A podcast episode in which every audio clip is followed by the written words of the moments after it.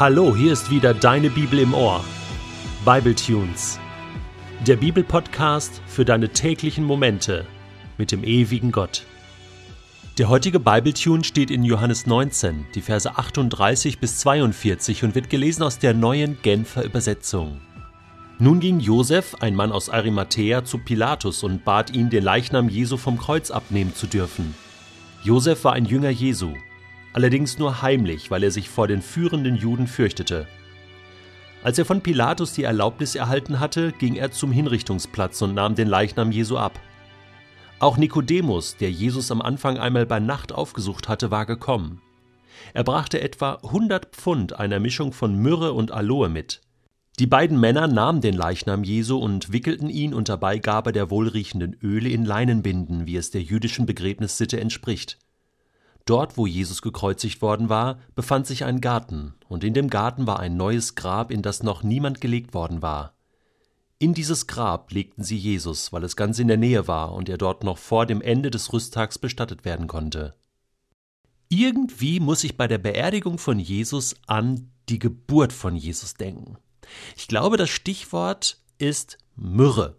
Als ich Myrrhe gelesen habe, dachte ich, Moment, da war doch was. Die Sterndeuter da aus dem Osten, die da kamen, die Weisen aus dem Morgenland.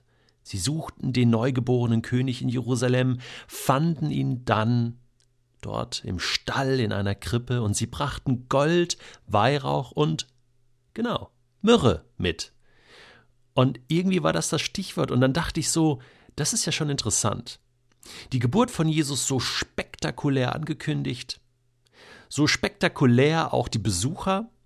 Und jetzt am Ende dieser spektakuläre, grausame Tod am Kreuz und dann die Beerdigung. Wer ist eigentlich bei der Beerdigung dabei? Johannes verrät es uns hier. Josef und Nikodemus.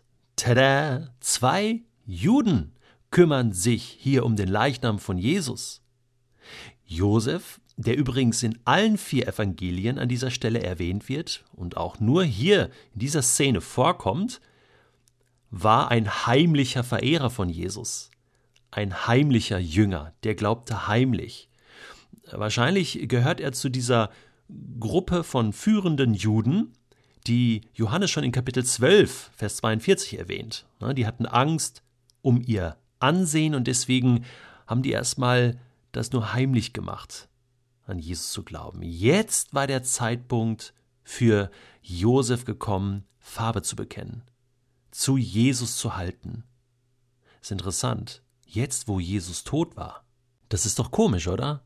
Ich meine, was hat Josef dazu bewegt, jetzt hier aufzutauchen, zu Pilatus zu gehen, um den Leichnam zu bitten? Anscheinend musste er einen guten Draht gehabt haben zu Pilatus. Hatte vielleicht eine hohe Position irgendwo in Jerusalem, und konnte so ein- und ausgehen bei Pilatus, die kannten sich auf alle Fälle. Und äh, jetzt bittet er um den Leichnam. Wollte er Jesus die letzte Ehre erweisen? In Matthäus Kapitel 27 lesen wir, dass ihm selbst ja das Grab gehörte und dass es unbenutzt war und dass er das eigentlich für sich selbst hatte herstellen lassen, in den Felsen hauen lassen, ein Felsengrab. Und jetzt gab er es Jesus. Also da schwang eine gehörige Portion Respekt, Ehrerbietung und Liebe mit. Ja, Josef war ein überzeugter Jünger. Bis jetzt heimlich, aber nun sollte das jeder mitbekommen, sollte es öffentlich werden. Hier, ich stehe zu dem, was Jesus gemacht hat. Jetzt fiel es ihm plötzlich leicht. Er konnte nicht damit rechnen, dass Jesus nur zwei, drei Tage in diesem unbenutzten Grab blieb, dass der Aufwand sehr hoch war und der Effekt im Grunde genommen sehr kurz. Das konnte er nicht ahnen. Wahrscheinlich ist er davon ausgegangen, dass Jesus schon einmal irgendwann bei der Totenauferstehung auferstehen wird, am Ende aller Zeiten. Davon ging übrigens jeder gläubige Jude aus.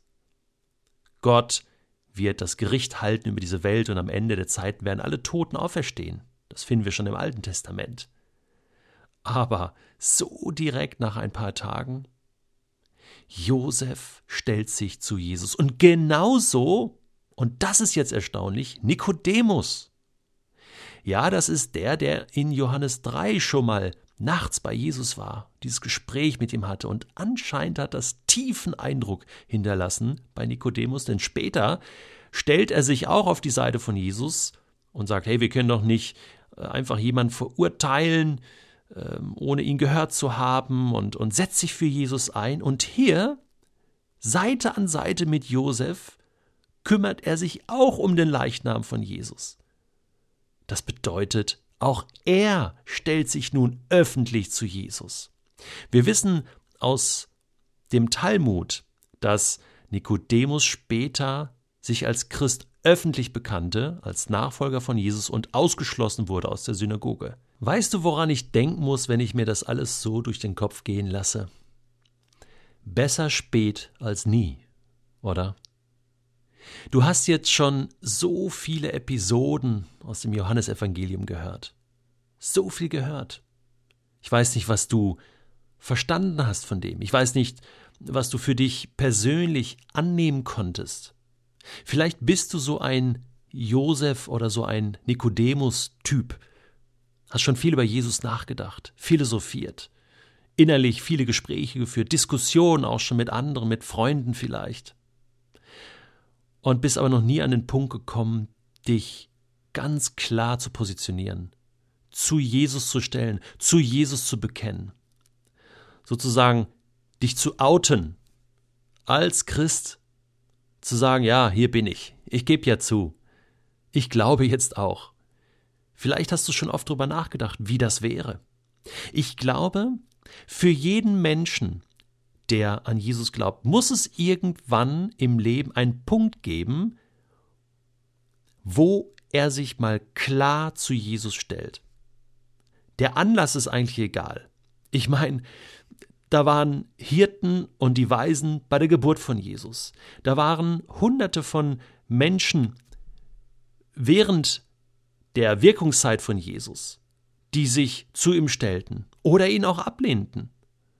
Und jetzt hier beim Kreuz und später beim Begräbnis waren Menschen, die ihn ablehnten und Menschen, die sich klar zu ihm stellten. Und wieder sehen wir, bei Jesus kann man nicht neutral bleiben. Irgendwann muss man sich entscheiden, für ihn oder gegen ihn. Josef und Nikodemus, sie glaubten nicht mehr heimlich an Jesus, sondern machen das öffentlich.